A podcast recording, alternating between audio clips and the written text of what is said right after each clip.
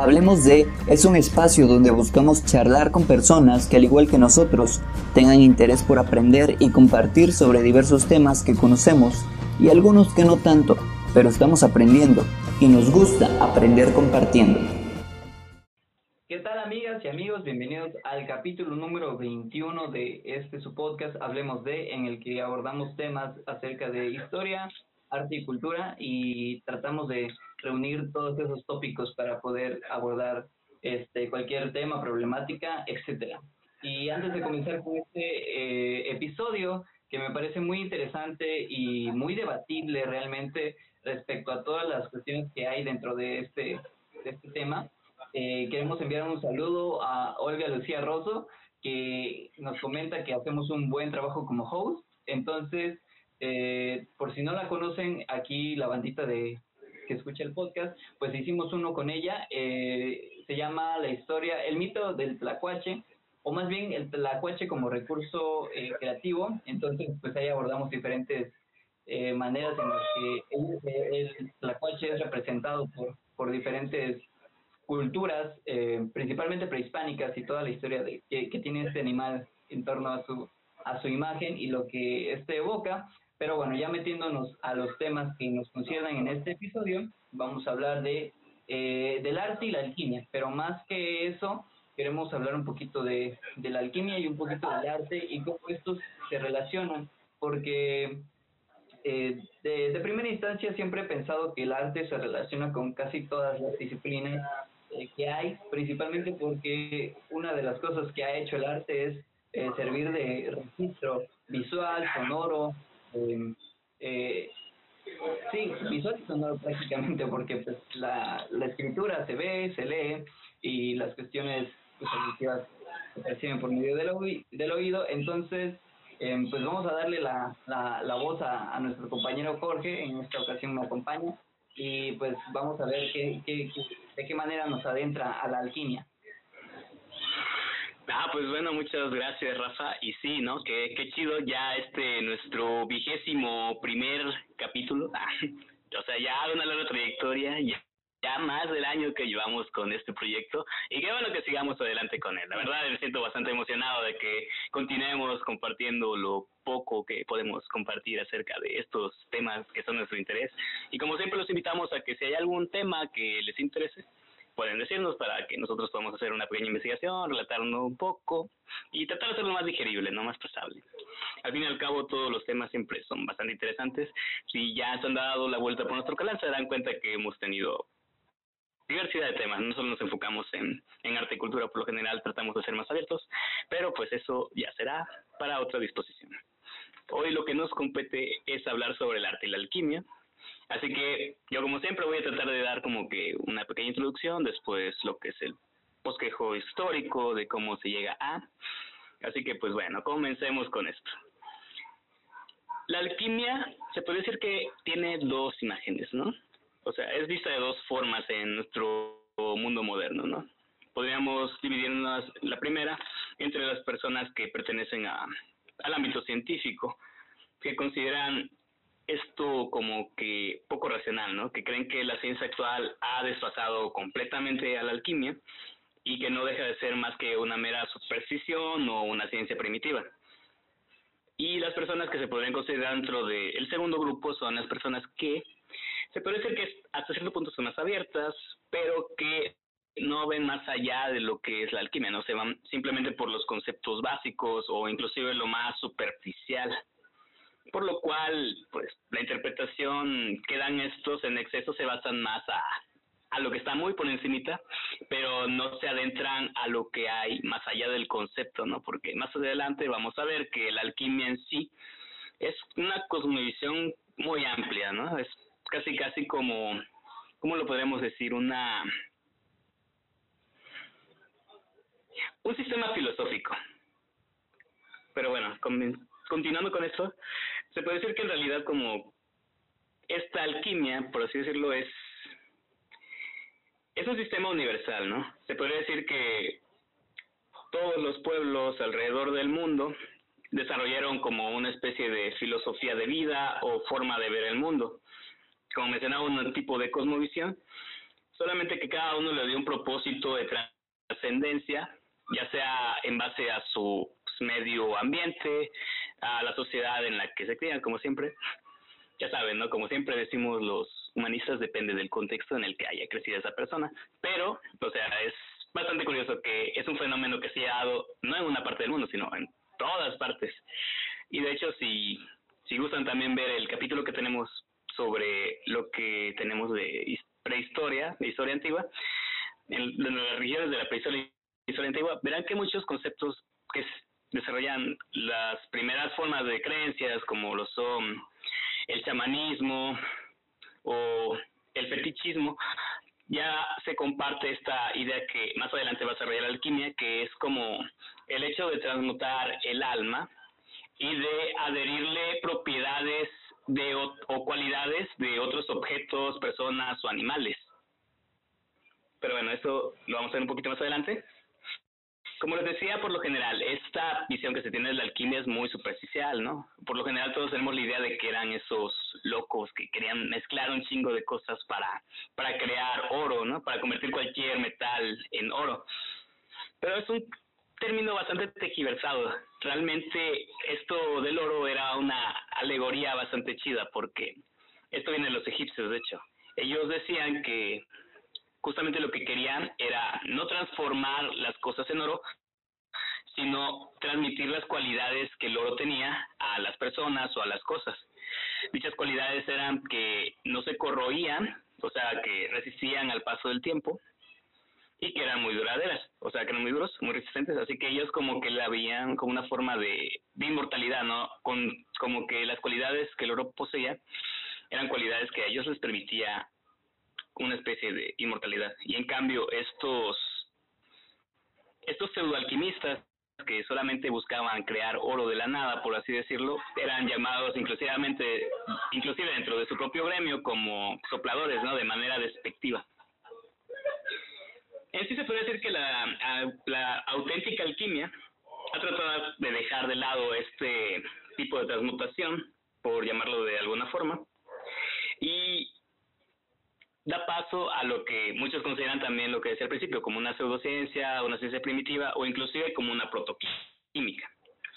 Pero bueno, antes de seguir con esto, Rafita, no sé si tú quieras ahondar un poquito más acerca de su relación con el arte o algo más agregar sobre la alquimia. Bueno, Caña, muchas gracias. Eh, sí, antes de entrar de lleno con, con el tema de, de, de relacionar el arte con, con, la alquimia, quiero mencionar de que eh, pues este, este término de alquimia procede, tiene un origen árabe, que podría ser alquimilla, eh, y pues eh, lo, lo, curioso en este, en este término es que si quitas el artículo al y dejas solamente quimilla, la palabra en sí da pie al término de química, ya en castellano, en latín, en, en traspasándolo a otros idiomas, ¿no? O sea, de alguna manera la alquimia ha estado relacionada, ha estado muy estrechamente relacionada con las ciencias, principalmente con la química, pero es algo que, por ejemplo, me imagino que desde el siglo XVIII, en el siglo XVIII no se tomaba en cuenta como, como tal, ¿no? O sea, era como un punto y aparte, solamente que ahorita ya como tenemos un mejor territorio histórico, una mayor este, distancia de, de, de, toda esta cuestión que sucedió, posiblemente ya la, ya la podemos ya, pues, ya se puede asimilar de otra manera, ¿no? Eh, la relación de la alquimia con la química o con cualquier otra ciencia, ¿no? Bueno, eh, hay, hay datos en los que dicen que la alquimia, la práctica de, esta práctica data desde el año, desde el siglo IV antes de Cristo y finaliza en el, mencioné que es el 18, que es el de la ilustración, en el que también este, algo curioso que me parece muy interesante es que, por ejemplo, la, la alquimia eh, esta práctica que era pues, realmente científica, ¿no? Porque era una cuestión de fusionar ciertos elementos este, para crear uno nuevo, eh, tenía muy, muy apegada a la cuestión del espíritu. Y eso no se pasa a la, a la química o, a las otras ciencias, o sea, el, espíritu deja de, de, tener eh, cierta importancia y más o menos como que cambiamos el término y se, se le da relevancia al quehacer humano ya no, ya no al espíritu, no a las eh, metafísicas, sino puramente físicas, de alguna manera. Entonces, pues ahí dejamos esos datos, Caña continúa. Ok. Pues sí, bueno, yo a partir de donde me quedé, igual justamente en eso de que mencionas, ¿no? De la relación entre la química y la alquimia, es que, de hecho, sí, ¿no? Lo que pasa ya cuando la ciencia como tal de la química se separa de la alquimia es que deja de lado muchos preceptos filosóficos y religiosos que pues eran base, ¿no? Para la alquimia. Porque, por ejemplo, una de las cosas que, que realmente buscaban los alquimistas, en vez de convertir las cosas en oro, como erróneamente se cree, era dar con el elixir de la inmortalidad o un elixir sagrado, ¿no? Que justamente daba esa propiedad de la inmortalidad y que permitía, según ellos, el, el acceso al saber universal de la conciencia, ¿no? Muy, muy cósmico todo. si se dan cuenta, es más como un medio para llegar a un saber más allá, ¿no? Que, que algo más material, ¿no? Era más riqueza ideológica que, que material la que buscaban realmente. Y pues de hecho ya remontándonos un poco más atrás, pues creo que muchas de estas ideas o preceptos que, que se conservaron de la alquimia se, se dice que pues vienen justamente de, la alquimia egipcia. Que como digo tenían en base esta idea de la transmisión de cualidades de, objetos a otros o, de personas a objetos o, o, viceversa con animales diferentes cosas no o sea ya trataban de transmutar el alma como mencionaba. Y de hecho pues a occidente llega de mano de los griegos. Los griegos retomarían esta práctica pero especialmente Aristóteles fue el que dijo que, que todas las cosas tienen sustancia y tienen forma, y esa forma está revestida de cualidades. Por lo tanto, este revestimiento, según su lógica, era capaz de pasarse a otra cosa, persona, animal o, o como quieran llamarle, ¿no? Y bueno, los griegos también pensaban que estas cualidades, aparte de que se podían transmitir, pues no solamente, este, digamos, buscaban transmitir estas cosas de manera superficial, sino que también buscaban transmitir esas cualidades al interior de la persona, ¿no? A lo que ellos consideraban como una especie de, de alma, ¿no? Porque ya desde ese punto se tiene esa idea, ¿no? De que la conciencia, el ser, el alma es lo que da vida a nuestro cuerpo, ¿no? Así que si eso se puede manipular, se puede controlar o se le pueden agregar o quitar cosas, pues es algo que por naturaleza el hombre tiene, no querer controlar las cosas. Pero bueno, esos son otros, otros, tipos de tema. A ver, este, continuando con esto, pues se podría decir que todo este proceso de, de alquimia se podría remontar inclusive desde hace miles de años, ¿no?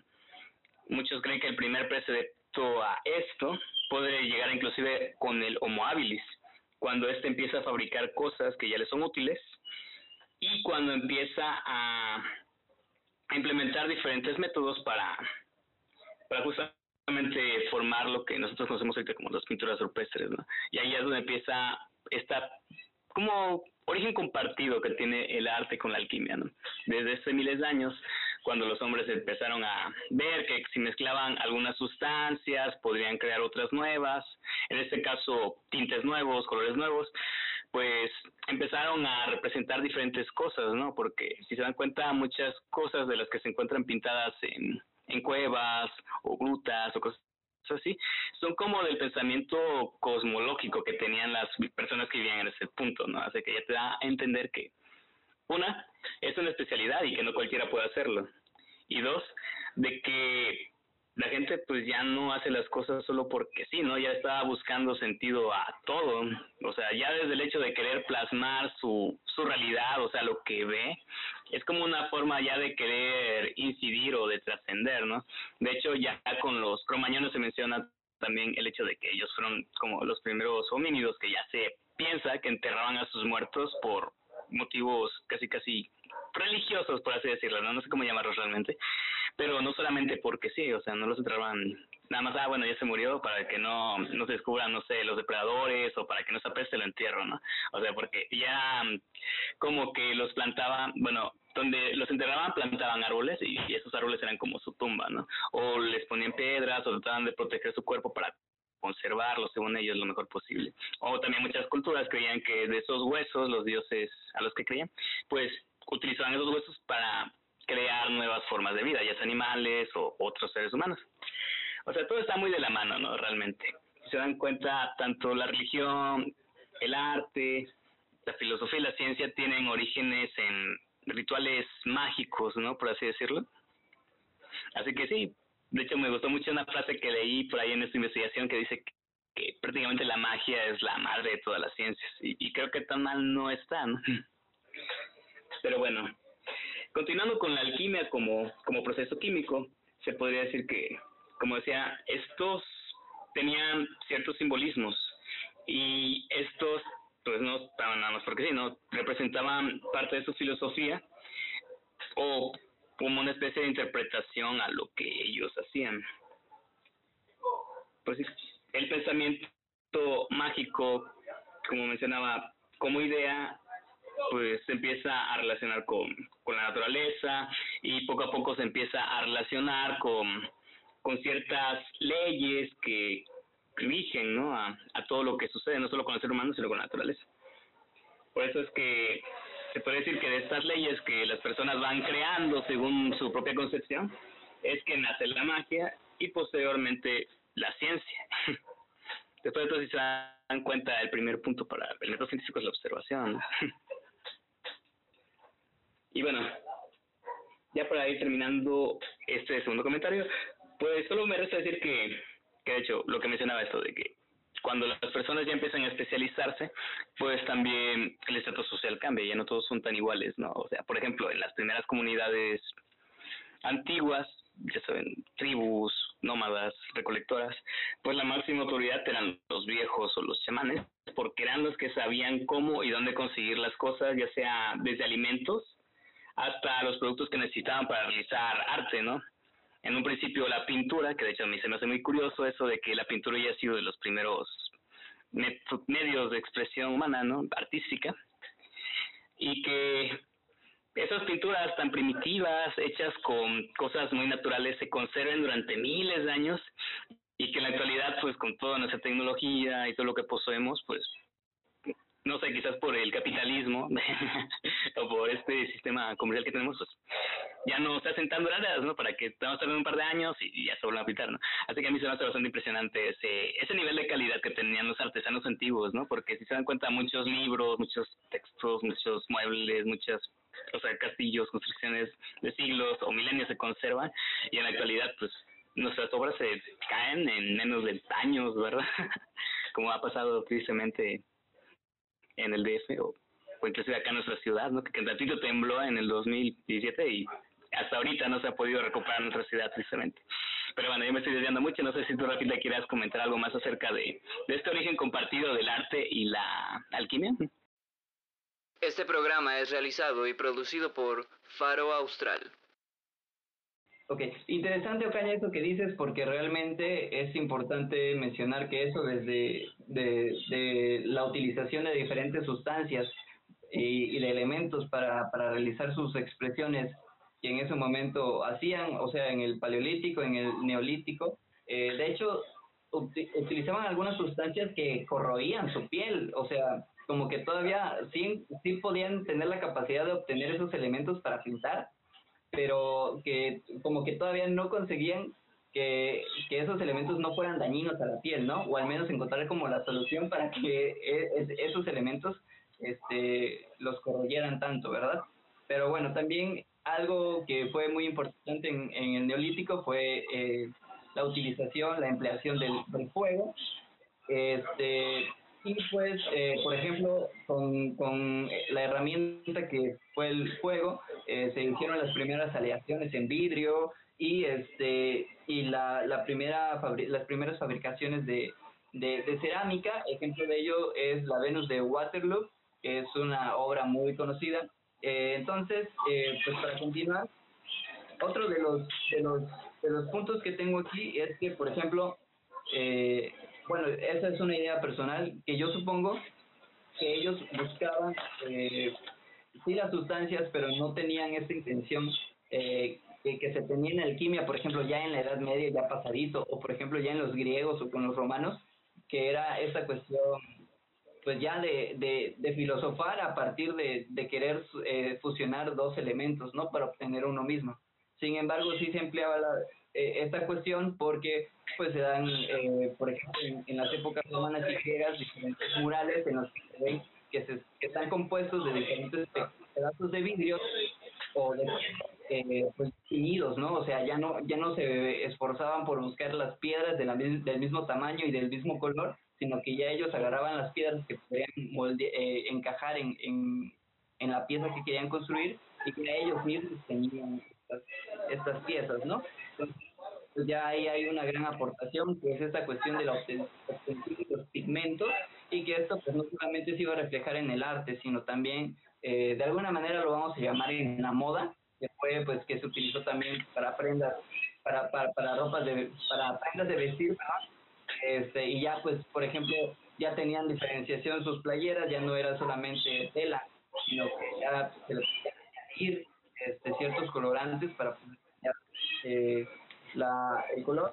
Y pues algunos de los pigmentos sintéticos más antiguos es uno que crearon los egipcios en el año 3, 3100 antes de Cristo, es el azul egipcio y también eh, fue designado como, como frita egipcia o azul de Alejandría. Entonces, eh, pues también aquí ya juega un papel considerable al fusionar los elementos, ¿no? Y porque se considera como uno de los eh, pigmentos eh, pues sintéticos, o sea que ya creados a voluntad. Eh, esto implica pues una cuestión de, de laboratorio muy, muy, muy, muy, pues, muy sorpresivo, la verdad. O sea, es como estar fusionando ese elemento con tal elemento para ver qué, qué resultado había, ¿no? pero también algo que, que hay que mencionar es que, por ejemplo, por parte de los egipcios, los griegos y los romanos, eh, pues ya conocían eh, el uso de ciertos ácidos, eh, tal como el sulfúrico y el nítrico, que fueron descubiertos de eso ya hasta la Edad Media, pero ya se utilizaba, por ejemplo, el ácido acético contenido en el vinagre, que esto permitió elaborar algunas sustancias pigmentarias de interés.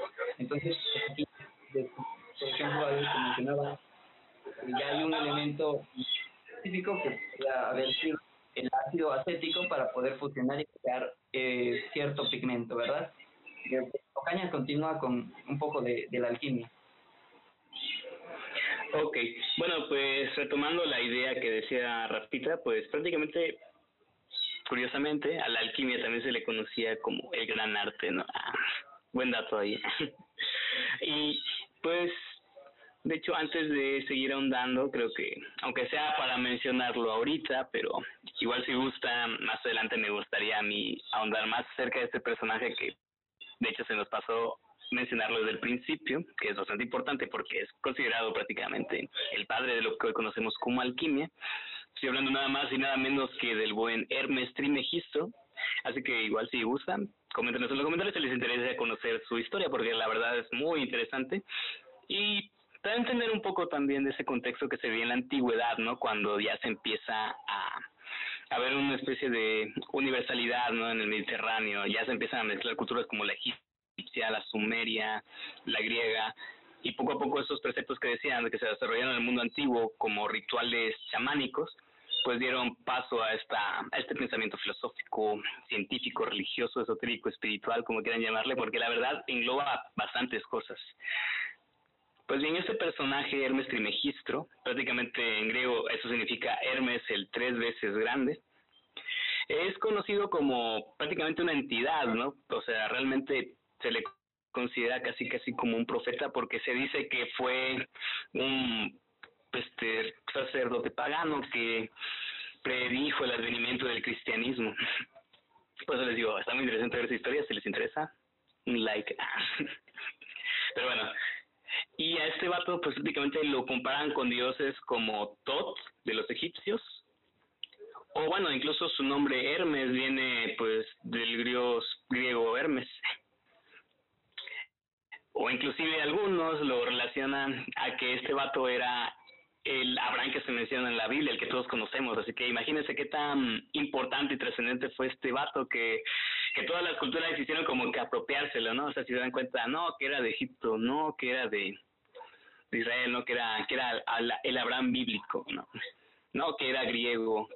Pues sí, de hecho, lo más aceptado es que era griego, pero realmente no podemos saberlo, ¿no?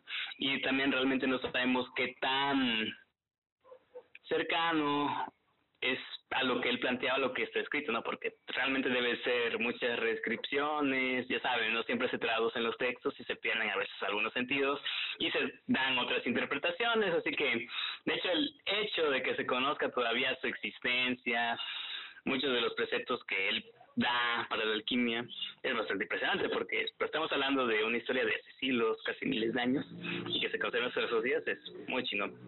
Y de hecho, pues fue tanto su grado de importancia que hasta incluso se le considera no solo para la alquimia, sino de la astrología e incluso de la psicología. Pero bueno, solo por mencionar alguna de sus obras, también por si gustan checarlas, las más importantes son el Kibalión, la tabla esmeralda, que creo que es la que más habla sobre estos preceptos filosóficos, cosmológicos de, de la alquimia. Y pues a ver qué otra cosa podríamos mencionar de él, pero para, para dejar algo para después, no, no, no estudiarles tanto. Pues bueno, otra cosa que quizás puedo resaltar en este momento es que, que fue, como dije, fue prácticamente deidificado por muchas culturas y fue pues prácticamente como, ¿cómo podría decirlo? No sé, fue una visión bastante revolucionaria de la religión, ¿no? Porque prácticamente en la antigüedad también era muy poco común que las culturas pues compartieran sus creencias, eran muy celosas realmente. De hecho, pues este hecho que tenemos de compartir las creencias viene más con el cristianismo justamente porque de hecho el cristianismo tuvo un chingo de pegue porque esos güeyes si querían que hubiera más advenimiento, más creyentes, o sea, se aceptaban a todos, en cambio, por ejemplo, los judíos, o este, no sé, los ¿qué les gusta? Los egipcios, los griegos eran muy, muy celosos con su cultura, muy, muy celosos con su conocimiento. Así que, pues, por eso no trascendieron, por eso se puede decir que no prevalecieron a diferencia del cristianismo, ¿no? Y pues prácticamente lo que este vato hace es lo que en un futuro creo que hace el cristianismo, que es tomar preceptos de todas las culturas, mezclarlas y darle una interpretación propia. Pero bueno, yo creo que al menos para dar el precepto de que este sujeto es al que le debemos todo este conocimiento que tenemos, ya sea directo o indirecto, de la alquimia, pues es interesante saber de su existencia. Pero bueno, a ver otras cosas que mencionar sobre la alquimia en el arte. Pues creo que un dato interesante también es que muchas de las pictografías en la antigüedad, en diferentes partes del mundo, comparten en que los colores básicos siempre son el negro, el blanco, el rojo y el amarillo. Que se dice que estos son los colores con los que trabaja la alquimia y se le asignan a los cuatro elementos, ya saben, ¿no? El agua, fuego, tierra, aire, ¿no? Ahí si vieron Avatar, pues ya se lo saben de memoria. Pero, ok. Ah, bueno, también términos como materia prima vienen de la alquimia, imagínense. Eso también da algo, mucho, un término que utilizaba mucho en, química, que se usa en alquimia. Bueno, supongo que ya por este punto no es raro, ¿no? Bueno, algo más que destacar es que para los alquimistas la relación entre la conciencia, la materia y la bioenergía era la base de la vida. Y todo este conjunto de conocimiento se podría decir que era lo que permitía que las personas tuvieran identidad, pensamientos propios, o sea, es como ya un precedente al concepto de lo que a futuro conocíamos como alma, ¿no? Y pues bueno, yo creo que para ir finalizando de mi parte, solo me gustaría mencionar que, que algo que también se resalta, bastante en la alquimia es sobre las llamadas artes del fuego. Se dice que estas artes del fuego que desarrollaron los, alquim los alquimistas fueron las que posteriormente permitieron desarrollar otros medios de expresión artística como la cerámica, la alfarería, la porcelana, el vidrio, el cristal, etcétera, ¿no? O sea, ya con todos esos conocimientos que fueron acumulando en base a la experiencia, ensayo y error, ensayo y error, que hecho a mí todavía sigue pareciendo impresionante, ¿no? Cuánto trabajo no hubo detrás para generar conceptos científicos tan sencillos, ¿no?